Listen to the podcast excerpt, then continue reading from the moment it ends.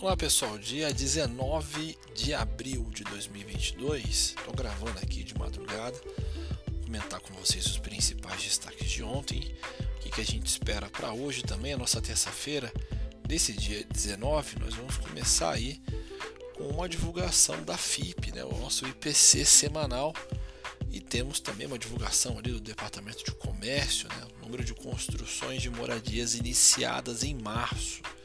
CNI vai divulgar ali a sondagem industrial do mês de abril. E temos também ali o presidente do Fed de Chicago, né? o Charles Evans, discursando no evento do Clube Econômico de Nova York. Desculpa, pode ser que a gente tenha alguma novidade aí sobre como é que vai ser o rumo agora do Fed, que é o Banco Central Americano. Né? O Ibovespa ontem ali encerrou né, bem próximo de uma queda de 0,43%, atingiu 115.687 mil pontos, dia conduzido aí pela piora da percepção aí fiscal né, aqui no Brasil. Na máxima do dia, o Bovespa chegou a tocar os 116, 116, 190 para ser mais preciso. Né? Volume negociado muito baixo, ficou ali em torno de 20 bi de reais, muito baixo da média diária, né, na parte macro local. Mais um dia aí sem boletim Fox. O destaque ficou aí para divulgação pela manhã do IGP-10. Né?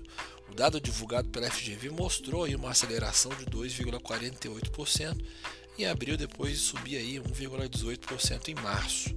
Né? O resultado ficou em linha aí com as estimativas do mercado, né? visto que o mercado previa um crescimento de 2,23% e no ano indicador acumula aí 7,63% e 15,65% em 12 meses.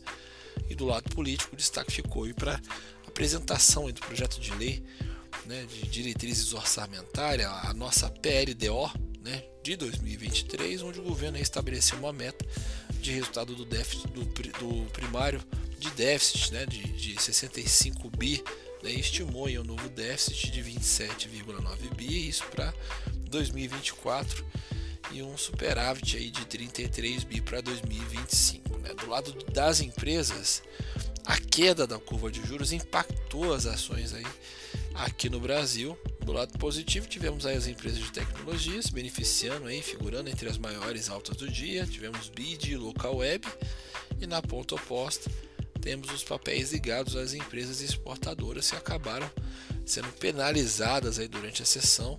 Movimento é justificado aí pela queda do dólar. Destaque para Suzano e para CSN, né, com quedas acima de 3%. Esses são os principais destaques de hoje, terça-feira.